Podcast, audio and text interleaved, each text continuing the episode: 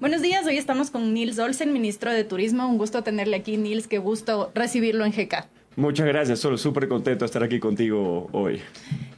Queremos conversar sobre su plan para el Ministerio de Turismo, un sector súper afectado por la pandemia. Usted ha dado incluso algunas cifras. ¿Qué es lo que proponemos hacer para este nuevo gobierno? Eh, Sol, mira, estamos enfocados en este momento en cuatro objetivos. El primero es el plan de vacunación 900. Lo que hemos logrado con el MSP es que se considera el sector turístico como grupo cautivo, los que están en primera línea. Ya estamos trabajando en eso. Y a partir del 15 de junio estaremos vacunando a a todo el personal que, que, trabaja en el sector turístico en la primera línea, es decir, el recepcionista, eh, los guías, etcétera. Personal de limpieza de los hoteles. Exactamente, todas las personas que están trabajando de primera línea y en contacto con el turista. Entonces eso es un gran logro porque creo que eh, cumpliendo ese hito nos va a permitir eh, reactivar el sector turístico. El segundo objetivo es la reestructuración de las deudas públicas. El tercero, recuperar los fondos de promoción. Y cuarto, estamos trabajando para eh, recuperar la conectividad del país y reactivar poco a poco o eh, eventualmente el, el tren del Ecuador. Ahora que llega usted al ministerio, ¿con qué se ha encontrado después de casi año y medio casi de pandemia en circunstancias muy complicadas? El sector hotelero ha estado todo el, todo el tiempo demandando eh, incluso ayudas económicas para poder reincentivar el sector, considerando además que estuvimos em, en las casas cerrados con esta dificultad de salir. Proponían algunos la posibilidad, por ejemplo, de que en lugar de pasar el confinamiento el fin de semana en la casa, puedan trasladarse a, a los hoteles o a los hostales en las distintas provincias. Eh, ¿Qué es lo que ha encontrado en ese sector? Mira, eh, yo creo que hay que empezar a hablar, hay que, empezar a, eh, hablar del elefante de, la habitación en este momento. Lo que nos encontramos es un ministerio de turismo completamente desarticulado, divorciado con la empresa privada y eso hay que reconocerlo para poder trabajar y repararlo. estamos, una de las acciones para poder sanar esta relación es tener reuniones periódicas con todos los actores del sector turístico, los guías, hoteleros, turoperadores, eh, restaurantes, eh, transportistas turistas, de turistas, etcétera. Eh, estamos trabajando en eso, estamos sanando esa relación primero para poder trabajar en equipo y avanzar hacia el mismo objetivo. ¿Y qué estaba haciendo el Ministerio de Turismo en medio de una pandemia? Que sabemos que el gobierno o los gobiernos en general en el mundo tuvieron que priorizar ciertos temas y otros quedaron rezagados. En este último periodo, ¿qué es lo que estaba faltando en el Ministerio de Turismo? Por un lado, esta separación, este divorcio con la empresa privada. Se ha hablado también de esta famosa transición ecológica y allí hay un componente turístico sobre qué tipo de turismo eh, queremos hacer. Y esta discusión se ha venido llevando algunos años en el Ecuador. Incluso recuerdo que desde el gobierno eh, del señor Correa se hablaba sobre qué tipo de turismo queremos ser. Queremos ser el turismo masivo de los hoteles de lujo gigantescos que incluso pueden ser eh, dañinos para los entornos naturales o queremos un turismo que sea amigable con el medio ambiente. En este contexto de la transición ecológica, ¿qué tipo de turismo queremos? Mira, mi visión para mí Ecuador es... Eh, no es un turismo masivo. Acá lo que tenemos que atraer son eh, viajeros que vengan a inyectar dinero fresco a nuestra economía.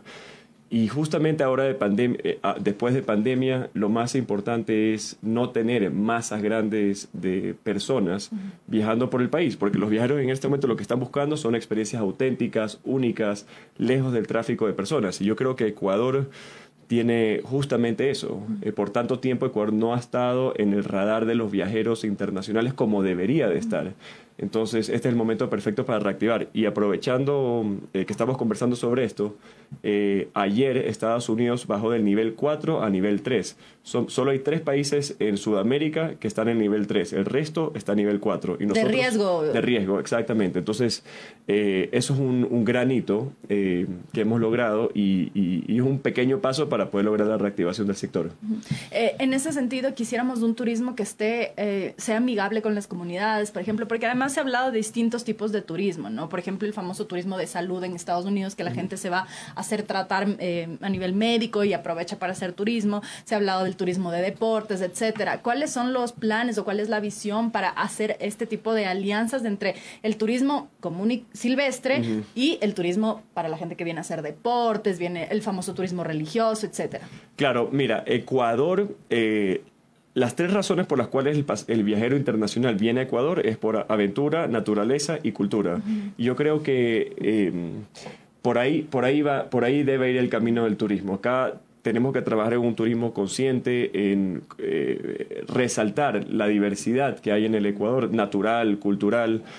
Eh, para poder promocionar el país. Mm.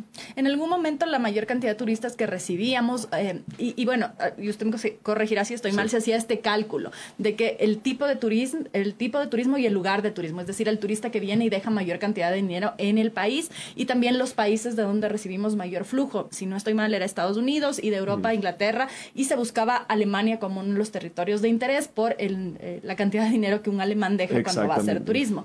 Eh, ¿Cómo se puede fortalecer estos vínculos para justamente lograr que este turismo sea el que más llegue al país con estos intereses, eh, este interés que usted ha dicho, naturaleza, cultura y aventura, eh, fortaleciendo este tipo de turismo, el que se queda, el que le interesa, el que recomienda. Claro, hay diferentes KPIs cuando uno trabaja en turismo, por ejemplo, el número de noches que el turista extranjero se queda en el país o la cantidad de dinero que deja. Entonces, eh, hay un término en inglés que se llama high yield. El turista high yield es el más sostenible porque es menos cantidad de personas, pero esas pocas personas dejan más dinero en la economía local. Entonces, eh, para mí es más calidad qué cantidad. Entonces, ¿de qué manera podemos atraerlo? Con campañas de promoción. Y por eso uno de los objetivos de esta gestión es recuperar los fondos Ecodelta, que es una tasa impuesta en los pasajes internacionales, y que en el 2019 se recaudó alrededor de 60 eh, millones de dólares. Sin embargo, ese mismo año se invirtió únicamente alrededor de 1.9 millones en promoción. Estamos trabajando en este momento para poder eh, eh, tener un presupuesto de promoción y poder atraer más americanos, más ingleses y más alemanes, eh, que son mercados importantes y que dejan una buena cantidad de dinero en la economía del país. Hay otro tema que quedó en la polémica en turismo, que es la marca país, esta famosa marca país que se asoció a un gobierno, pero que no necesariamente es una mala idea tener una marca país, es decir, desvinculada del partido político gobernante, pero sí una marca país como Perú lo hizo en su momento, por ejemplo. Eh, el cuestionamiento ahí era cuánto se pagó por la campaña y asuntos que no necesariamente están ligados a la marca país per se. ¿Se ha pensado en repensar, valga la redundancia, en una marca país que pueda ser la marca Ecuador por fuera? Sí, es importantísimo. El problema que hemos tenido como país es que con cada cambio de gobierno mm. se ha creado una nueva marca país o una marca turística. Y eso ha provocado que todos los esfuerzos o recursos que se invierten en una gestión para posicionar una marca en el, mercado internacional eh, se vayan a la basura. Mm. Eh, definitivamente es muy importante trabajar en una marca turística que sea completamente apolítica eh, y, que haya... Que identifique únicamente al país, más no al gobierno, sea cual sea, para que el siguiente, aunque no se identifique en la misma línea ideológica, la mantenga. Exactamente. Yo creo que Perú ha hecho un excelente trabajo con su marca turística y marca país. Ellos utilizan eh, la marca Perú como la marca país y también como la marca turística, que son dos cosas separadas. ¿Cuál es la diferencia? La marca país puede ser, eh, lo puedo trabajar los productos de exportación, por ejemplo, eh, camarón, banano, cacao, etcétera, y para identificar al país y muchas veces lo pueden eh, politizar. Mientras que la marca turística es la marca únicamente enfocada en la marca del paraguas, de, cómo se vende el país como destino. Y esa es una posibilidad o una necesidad, no sé cómo lo ven ustedes desde, desde el Ministerio de Turismo, si es que es como una más una necesidad que una posibilidad? ¿Es obligatorio que exista una marca? No es obligatorio. No es obligatorio. Desde mi punto de vista, debería ser una marca unificada, la marca turística y la marca país. Una sola. Una sola. Para poder identificar con mayor facilidad al país afuera. Exactamente. Yo creo, como te, decía, yo creo que Perú, Costa Rica, Colombia han hecho un excelente trabajo. Eh, creo que muchas personas conocen cuál es la marca, la marca turística de de, Perú, y yo creo que ese caso de éxito hay que replicar. Ah, hay otra cosa, eh, veía algunos en Twitter, gente que sube, eh, por ejemplo, fotos de distintos lugares, dicen que está súper abandonado, que los muelles, etcétera. De nuevo, comprendiendo que estamos en un contexto de pandemia, ¿cuáles serían las prioridades en cuanto a infraestructura, por ejemplo? O sea, los sitios que son más turísticos para que pueda haber seguridad, garantías. En algún momento había esta discusión también sobre cómo atraer turistas si es que no estamos garantizando su seguridad, tanto que les puedan asaltar en una calle, como eh, cuando hubo estos problemas de que se iban a ciertos atractivos turísticos de aventura y se rompían las cuerdas, se terminaban lastimados, incluso hubo algún momento muertes de turistas. Eh, ¿Cuáles serían las prioridades en cuanto a infraestructura? Ok, mira, infraestructura, lo que hemos logrado en, esto, en estas dos semanas de trabajo es tener un trabajo articulado entre el Ministerio de Ambiente, el ministro Gustavo Manrique y el Ministerio de Turismo. Teníamos bastantes quejas, especialmente por redes sociales, que los parques nacionales estaban cerrando eh, cuando querían, básicamente, de la noche a la mañana. Y teníamos pasajeros nacionales y extranjeros que llegaban, llegaban al Parque Nacional y estaba cerrado. Y, y sobre el extranjero principalmente planifica sus viajes con un año y medio de anticipación y está dentro de un itinerario y lo hacen a través de un tour operador. Entonces, eso, eso, no, eso no podía seguir pasando. Y lo que hemos logrado ya con el ministro de, Ambiente es eh, que haya un horario de apertura de los parques nacionales y que ese horario se respete. ¿Hay un problema de infraestructura? Sí, sí lo hay. Pero también hay un problema con el modelo de administración de los parques nacionales en todo el país. Actualmente, eh, es gratis la entrada de todos los parques nacionales, excepto Galápagos. Y, la administración de los parques nacionales eh, no tiene dinero para poder invertir en mejorar la infraestructura. Yo creo que eso es algo que tiene que cambiar. Es decir, contemplar la posibilidad de que los parques tengan un costo. Y que sean autosostenibles. ¿Y cómo se puede lograr eso? ¿Cuál sería la, cuál sería la visión eh, para que ellos sean autosustentables? Eh, mi visión es que debería haber una entidad que administre los parques nacionales en el Ecuador eh, que actualmente no hay. Que no, no hay, pueda generar, pueda generar recursos y de esa manera pueda invertir en mejorar la infraestructura, eh, los senderos, la interpretación, las capacitaciones, etcétera. Esto con los parques, ¿qué, qué pasa con el resto de, de, atractivos turísticos que puede haber? Que hay algunos que yo entiendo son competencia de los GATS, los muelles, etcétera. ¿Cómo va a ser este trabajo conjunto para, por ejemplo, uno de los problemas que recuerdo había en algún momento en turismo era la iluminación? Lugares bonitos que de noche se perdían por completo porque se volvían inseguros, no había estos espacios caminables, ¿no? Que muchos urbanistas aconsejan que las ciudades puedan ser para volverse más seguras, caminables. Esto no necesariamente existe en lugares turísticos. ¿Cuál va a ser este trabajo con los GATS para que puedan conjuntamente potenciar esos espacios? Tú mismo lo has dicho, tiene que ser un trabajo articulado entre el Ministerio de Turismo y los GATS. Eh, cuando estemos, estemos recorriendo el Ecuador y, y, encontremos... Eh, estas falencias, será el momento de reunirnos con los GATS y, marcar una hoja de ruta para poder solucionar esos problemas. Porque al final del día sí es competencia del Ministerio de Turismo porque tenemos a los turistas que no están teniendo un buen servicio. Pero también es eh, la parte ya de ejecutar, por ejemplo, presupuestos y eso, hay ciertas cosas que les competen a los GATS. Que le competen a los GATS, exactamente. Eh, sí, pero digamos, yo como ministro de Turismo me hago responsable de la satisfacción de los turistas nacionales y extranjeros en los parques nacionales y en cualquier parte que vaya el turista a, pasar sus vacaciones, incluso la playa. Hay otras cosas que son quizá más pedestres, ¿no? Por ejemplo, el tema de los baños, que hubo una campaña incluso en algún momento por los baños limpios, eh, porque desde las gasolineras hasta los restaurantes eran impresentables los baños y que eso aleja a los turistas. Eh, otro de los temas era eh, este turismo comunitario dentro de las comunidades que pueden llegar por ejemplo, las comunidades indígenas que están en lugares más apartados y tener toda esta experiencia en esos que son eh, quizá ya detalles más finos de, un proceso turístico, pero que tiene que ver todo, todo con todo, ¿no? Eh, ¿Cómo se va a involucrar el Ministerio de Turismo en ese nivel? Bueno, hay proyectos en el pasado que fueron buenos proyectos y eso hay que rescatar y que haya continuidad. Por ejemplo, la campaña de baños limpios creo que es, algo que rescatar porque definitivamente eh, el turista nacional y extranjero, donde sea que vaya, debe tener baños limpios. Y esto es un trabajo articulado con la empresa privada.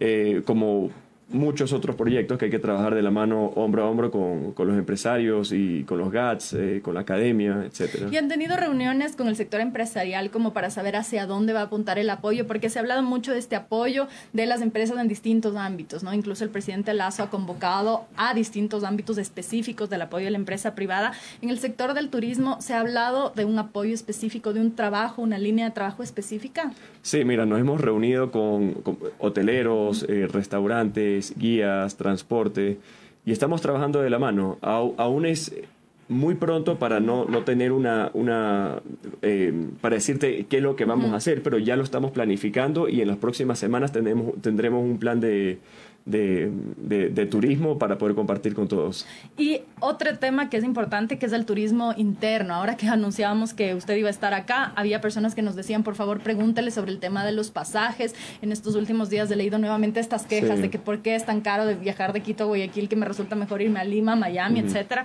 Em, ¿Qué se puede hacer en este asunto en específico para promover el turismo interno? Mira, yo creo que el tema de los pasajes no es cuestión de regular, porque muchas personas, especialmente en redes sociales, dicen, Nils, tienen que regular los, los precios, pero al final del día es oferta y demanda. Mm. Eh, yo creo que una de las estrategias o acciones para poder eh, disminuir los, los, precios de los pasajes es incrementando la competencia en el país. Y para incrementar la competencia en el país tenemos que invitar nuevas aerolíneas, pero tiene que haber un ambiente de inversión que sea atractivo para ellos. Y una de las acciones eh, para que sea atractivo que la aerolínea llegue es la eliminación del 5% del ISD únicamente para aerolíneas. Mm. Porque hoy por hoy viene una, una, aerolínea internacional, llega a, a Ecuador y las ganancias, si las tiene que repatriar y mover a, su país, tiene que pagar el 5% del ISD. Por eso, eso es solo una de las acciones. También se puede trabajar con las tasas aeroportuarias y son conversaciones que se tienen que ir llevando a cabo eh, en las próximas semanas. Y, de nuevo hay una conversación también con los aeropuertos de cada ciudad, porque entiendo que son tasas que además cada aeropuerto define y que tienen también que ver de nuevo con las competencias de los GATS, no solamente del gobierno. Exactamente, y son tasas que ya están negociadas también, ¿no? Entonces, y se pueden renegociar. Eh, vamos a ver, eso hay que, hay que revisarlo con el equipo legal. Hay un plan también para incentivo de turismo interno, porque siempre se ha hablado de esta necesidad de traer turistas de fuera, pero también de movilizar a la gente adentro. Se hablaba mucho de em, regresar a consumir lo local, ¿no? Si es que vives en Quito, te puedes ir a Ibarra, que están no tan lejos, o a Machachi, es decir, lo que está cerca los fines de semana, que no requiere tampoco inversiones muy altas. ¿Hay alguna propuesta concreta para sí, estamos trabajando justamente en la promoción, para promover el turismo interno eh, justamente esta noche tenemos el lanzamiento de la campaña de la reactivación de Galápagos, una campaña que eh, ha sido financiada completamente eh, de manera articulada con la empresa privada. Eh, la mayor parte del trabajo fue hecho in-house por los creativos dentro del Ministerio de Turismo. Estamos siendo completamente recursivos y tenemos el apoyo de la empresa privada. Entonces, hoy vamos a hacer el lanzamiento porque junio es el mes de la reactivación de Galápagos y el, el momento perfecto para darle un mensaje al mundo y a los ecuatorianos que este es el momento para viajar a Galápagos. Que además ya es, un, es la primera en estar totalmente vacunados, hay ciertos cuidados específicos incluso por el propio ecosistema, pero ahí regresa una de estas mayores quejas de los propios ecuatorianos que dicen es imposible ir a Galápagos. ¿Hay algún plan? Y algún rato había esta demanda, es decir, eh, propongan algo para que el turista local también pueda conocer estas maravillas que solo se le ofrece al turista extranjero, que es lo mismo de las rosas, ¿no? Quisiéramos comprar esas rosas, pero se van todas afuera porque son hermosas y carísimas y no sé qué. Entonces, la pregunta es si es que hay algún plan para que estos turistas puedan conocer algo que es la joya de la corona, pero que no el acceso no es tan claro definitivamente. Creo que Galápagos eh, tiene un ecosistema bastante frágil. No es para turismo masivo. Yo creo que eh, podría desarrollarse un programa para que más ecuatorianos vayan a visitar Galápagos, pero definitivamente es un poco delicado, porque es un ecosistema que no quieres tener eh, eh, cientos de miles de personas visitando Galápagos y afectando la naturaleza. Pero quizá con las mismas cuotas de entrada, pero que la gente sí pueda ir y no sea un tema de recurso económico el impedimento para poder ir. Claro, yo creo que el impedimento principal son los boletos aéreos para llegar a Galápagos, porque la tasa de entrada del Parque Nacional son 6 dólares para los nacionales. diferenciada, ¿no? Entre sí, y, y, los extranjeros son 100 dólares y 6 dólares y mientras te vas eh, eh, seis días es un, dólar, un, dólar, un dólar diario para un parque nacional que es único en el mundo y que hay que protegerlo.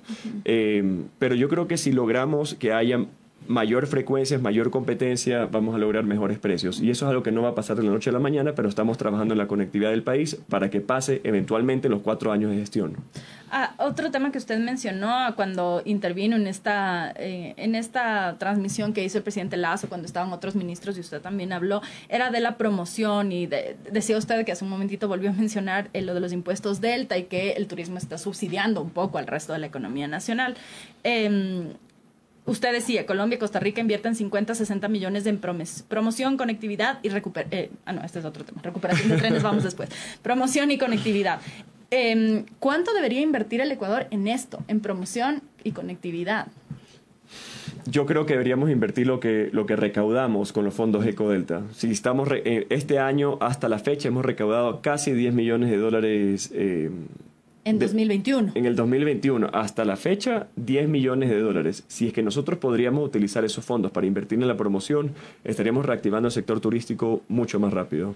¿Y qué nomás implica la promoción? ¿La promoción solamente es la publicidad o qué, qué cuáles son las aristas de la promoción? hay, no, mira, tienes eh, en promoción no solo la publicidad que ves en la televisión o en medios masivos, pero también los workshops, farm trips, press trips, eh, cuando eh, eh, visitas los travel shows, o sea, hay, hay, muchas aristas dentro de la promoción que son importantísimas para conectar al sector privado eh, o de, Ecuador con el sector privado internacional también, de esa manera poder eh, incrementar el número de pasajeros que llegan a Galápagos.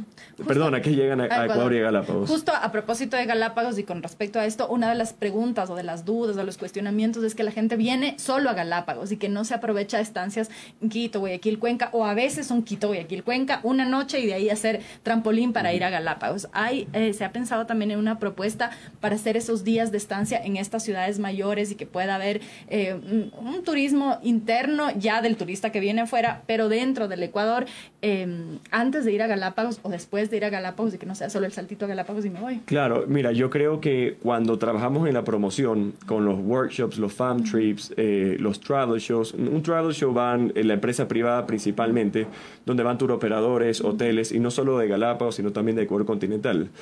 Esa es la, mejor manera para poder dar a conocer la magia de Ecuador continental al mundo y fomentar que los turistas extranjeros que tienen planificado ir solo a Galápagos se queden una semana más en el Ecuador continental.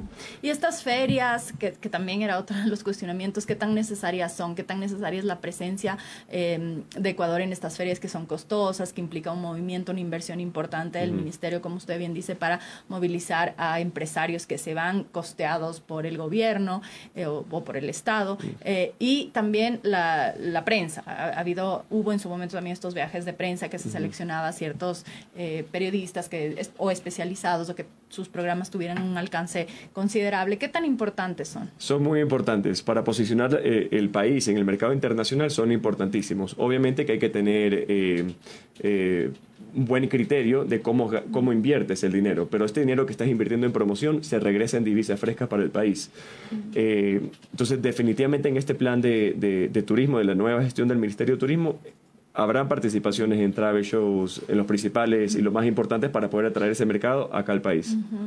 Em, otro tema que justo pasé por alto hace un ratito es el de la recuperación de trenes que le encargó el presidente Lazo. ¿Cuál, es el proyecto ahí? Porque fracasó este intento de recuperar, quizá el plan no estuvo claro, pero no necesariamente significa que no funcione un plan en sí, tal vez solamente estaba mal estructurado. Correcto, mira, en la administración anterior el problema del, del tren es que era un producto netamente turístico. Entonces, los contribuyentes, es decir, todos los ecuatorianos teníamos que subsidiar la operación del tren. Eh, yo creo que ese producto puede ser muy exitoso siempre y cuando sea un tren multipropósito que pueda transportar carga, pasajeros y turismo. Lo que se está haciendo en este momento es invitar a eh, inversionistas nacionales e internacionales a, conocer del proyecto y de esa manera eh, involucrarlos. Pero lo que sí es importantísimo que las personas conozcan es que el tren no se va a privatizar y tampoco se va a vender. Lo que se está buscando es un aliado estratégico que venga a invertir en el país y que pueda... Eh, eh, como en otros países, el tren deja eh, renta para el país. Acá en Ecuador nos está costando 4 millones de dólares anuales tener un tren parado y para mí eso es muchísima plata. Y la idea es poder eh, moverlo nuevamente, pero con estas aristas que usted menciona. Eh, Idealmente eh, bajo una figura alianza público y privada donde podamos conseguir a un socio estratégico que venga a, contribuir al desarrollo económico del Ecuador. Hablemos un poco de usted como ministro. Usted es joven, llega por primera vez al ministerio. ¿Qué significa este desafío para usted? Viene del sector privado, encontrarse además con la maquinaria de lo público, que es una cosa no menor, es complicada. ¿Cómo ve usted ese desafío a nivel personal y profesional? Sol, yo vengo del sector privado, llevo trabajando ocho años eh, en el sector turístico. Eh, yo cuando empecé con mi hotel, empecé como guía, fui bartender, salonero. He pasado por todas las ramas que te puedes imaginar dentro del sector turístico. Y creo que sé exactamente qué es lo que está pasando y qué es lo que hay que corregir para poder enderezar esta gran nave que es el país y el sector turístico del Ecuador. Eh, definitivamente es un reto inmenso, pero yo creo que lo, estoy preparado para, para, para, para tomar el reto, las riendas del reto y, y, y, hacer un buen trabajo con el equipo con el que estoy trabajando. Estos primeros días en, ya frente al ministerio, encontrándose estos procesos burocráticos que, que son complejos en cualquier ámbito de lo público, eh, ¿qué ha significado para usted este cambio desde lo privado, en donde quizá las cosas se pueden hacer más rápido, eh, versus lo público, en donde además hay que seguir procesos, toda una legislación, está la Contraloría para vigilar, eh, etcétera? Eh, honestamente un poco de frustración, mm. pero ¿por, eh, ¿por, qué? Porque eh, vengo del sector privado, sé exactamente qué es lo que necesita la industria, entonces estoy viviendo todo el día con un modo de urgencia en mi cabeza, que me levanto pensando en, en, en lo que tengo que hacer hoy y cumplir y quisiera que los tiempos vayan más rápido. Estamos haciendo todo lo posible para que los procesos burocráticos se puedan acelerar. Hay un buen equipo de gobierno, un buen equipo de gabinete, entonces hay una buena relación dinámica entre todos los ministros y creo que esto nos está permitiendo avanzar eh, más rápido. En estas dos semanas hemos logrado diferentes hitos como Ministerio de Turismo que han sido una buena ayuda para la reactivación del sector. ¿Qué, qué es lo que usted... Eh, em, identificaría como lo, lo, que más le ha impulsado en este momento, lo que más le ha permitido continuar con este plan? Usted dice varios hitos. ¿Cuál sería como este principal que a usted le, va a permitir poder continuar con su plan? Eh, el trabajo en equipo dentro del Ministerio de Turismo está rodeado de personas profesionales, técnicas, completamente apolíticas. Las personas que están dentro del Ministerio de Turismo somos técnicos, estamos aquí para trabajar y ejecutar todos esos proyectos que están en deuda para el país. Eh, y, eso, yo creo que ese va a ser un, e, es un buen paso para, para, poder cumplir todos los objetivos que nos hemos planteado y que nos seguimos planteando día a día, porque cada día también estamos apagando pequeños eh, fuegos eh, que son necesarios para que la industria pueda reactivarse. ¿El personal en el Ministerio de Turismo es suficiente? Eh, ¿Es el que necesitan o también va a haber, como han anunciado otros ministerios o secretarías, que va a haber estas reestructuraciones de secretarías que no necesariamente funciona bien o subsecretarías para hacerlo más eficiente? ¿Funciona como está o también va a requerir una reestructuración? Sol, en este momento está funcionando, pero lo que yo le he dicho a todo mi equipo de trabajo es que los que estamos dentro del Ministerio de Turismo estamos para trabajar, para poder servir, para poder cumplir con todas esas promesas que nos hemos planteado.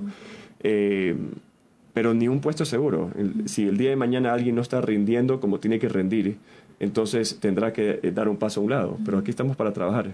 Y la estructura en sí sí funciona, es decir, que haya X cantidad de subsecretarías, X cantidad de direcciones, eh, X cantidad de, eh, no sé cómo se llaman estas como subdirecciones en las creo, provincias. Creo que siempre se puede mejorar y estamos trabajando para mejorar la estructura del Ministerio de Turismo para ser más eficientes.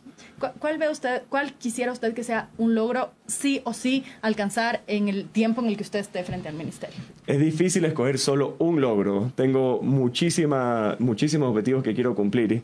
Eh, pero uno de ellos es, en este momento estamos puestos número 6 como industria eh, que inyecta dinero al, al, eh, en el país.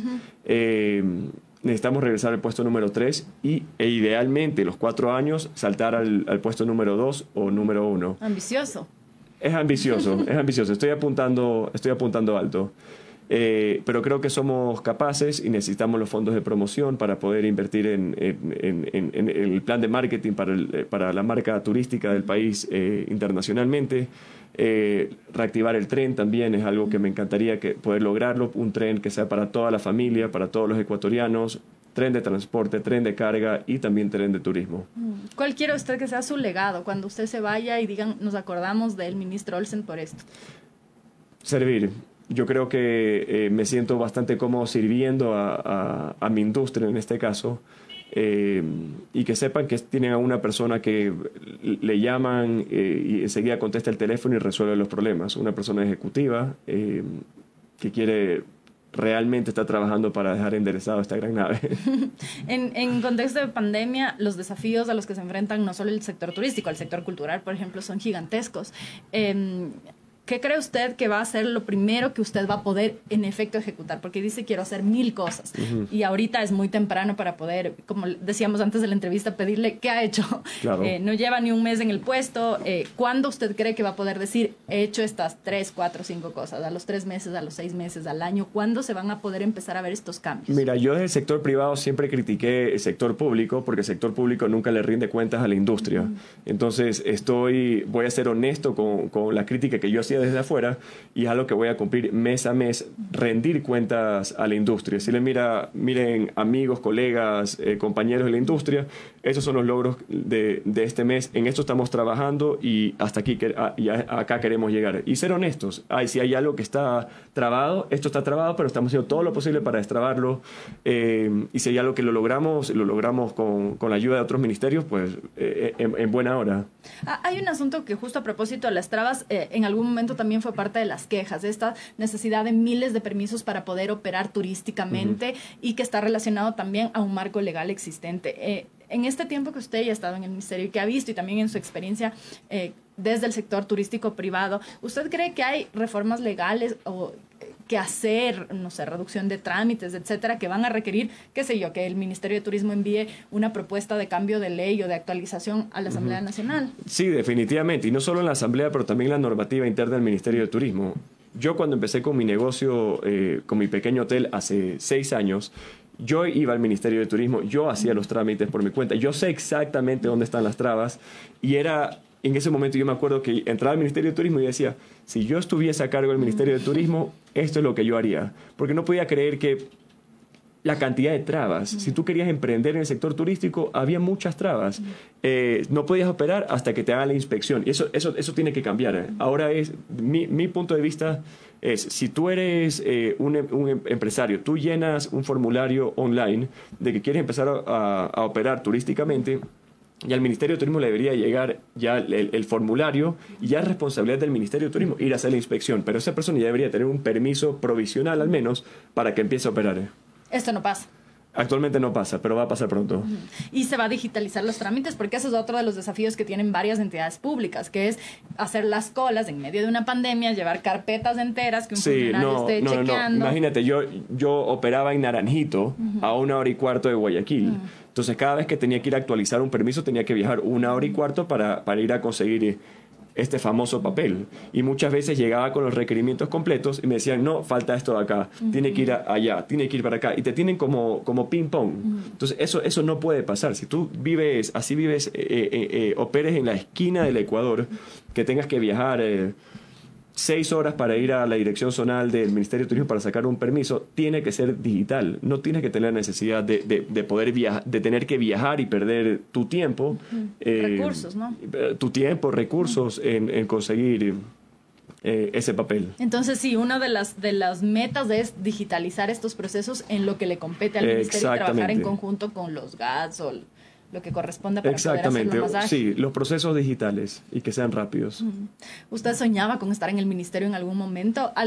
le pregunto esto porque hay algunas personas que desde que son pequeñas dicen yo sí quiero eh, ser parte de la función pública o llegar a ser presidente, asambleísta, etcétera. En su caso, con una formación que ha reiterado usted viene desde el sector privado, en algún momento tuvo esta idea, este sueño, este propósito, esta meta de llegar al sector público para hacer quizá cambios. Pensaba en el ministro, exministro Pozo, que algún rato que conversábamos de una entrevista antes de que sea ministro, ya había sido el ministro de Gutiérrez, pero él decía, desde el sector privado se puede hacer mucho, pero hay cambios estructurales que solamente se pueden hacer desde lo público y para eso tiene que meterse, mojarse la camiseta. De claro, exactamente. Y estoy de acuerdo. Mira, eh, mi sueño siempre fue trabajar en el sector turístico, mi sueño fue tener un pequeño hotel, tener una turoperadora, eh, recibir pasajeros internacionales y nacionales en, en, en el hotel.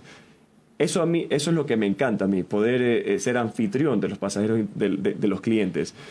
Pero sin duda, cuando iba al ministerio y veía cosas que se podían corregir, en mi, mi cabeza estaba eh, visualizando, si yo estuviese en ese espacio, esto es lo que yo haría. entonces, definitivamente, cuando se presentó la oportunidad, dije, sé que soy eh, capaz, tengo muchas ideas y, lo responsable es aceptar para poder servir al país. Y el desafío personal que eso significa, hablábamos antes de empezar la entrevista que tiene un hijo chiquito, está su familia en Guayaquil, siempre este desafío es complicado a nivel personal por el tiempo que requiere y el esfuerzo que requiere. Sí, Sol, yo soy... Eh, de, familiar completamente. Yo paso eh, los domingos exclusivos para mi hijo, para mi esposa, y no es suficiente, pero bueno, hago eh, Zoom con ellos todas las mañanas, las noches, definitivamente es un sacrificio grande, pero, pero vale la pena. Eh, eh, estamos en un momento histórico en el país que hay que, como tú lo, dijiste, mojarse la camiseta, involucrarse y, sacrificarse para poder eh, hacer los cambios que uno siempre soñó con hacer. Voy terminando con esto, Nils. Uno de los cuestionamientos que se ha hecho en los últimos días a los gabinetes, incluso al nombramiento de gobernadores, es la paridad en su equipo. ¿Cómo está este asunto de paridad, diversidad? a mí me decían, no solo pregunten de paridad, hombres, mujeres, sino también de representantes de la comunidad LGBTI o eh, cholos, afros, etcétera. ¿Cómo está su equipo a ese nivel? ¿La diversidad aporta? ¿Es importante que haya esta diversidad desde su punto de vista? Solo, es importantísima. Eh, la diversidad es muy importante. Del sector privado, desde mi hotel, eh, posiblemente el 80% son mujeres. tengo personas de la comunidad LGBTI también. Eh, y dentro del Ministerio de Turismo también. Creo que eh, hoy por hoy la gran mayoría son mujeres y hay personas de, de, de, todas las minorías eh, que podemos pensar. Definitivamente es importantísimo. O sea, yo como te dije antes, la riqueza del Ecuador está en la diversidad y eso también debe reflejarse en tu lugar de trabajo. Perdón, estoy que te que tumbo no pasa Nada. Con que no lo arrastre estamos bien. Muchísimas gracias entonces por haber estado aquí, Nils. Espero eh, que cuando pasen unos meses pueda venir a contarnos si es que sus metas se han cumplido, qué otras metas, porque me imagino que en el camino también irá eh, descubriendo otras metas que cumplir y pues eh, lo esperaré para que volvamos a conversar sobre esto. Muchas gracias, Sol, por la invitación. Súper contento de estar aquí contigo y nos vemos pronto. Muchísimas gracias. Esta fue la entrevista al ministro de Turismo, Nils Olsen. Eh, nos volvemos a ver mañana, ocho y media de la mañana. Síganos en gk.city y en todas nuestras redes. Muy buenos días.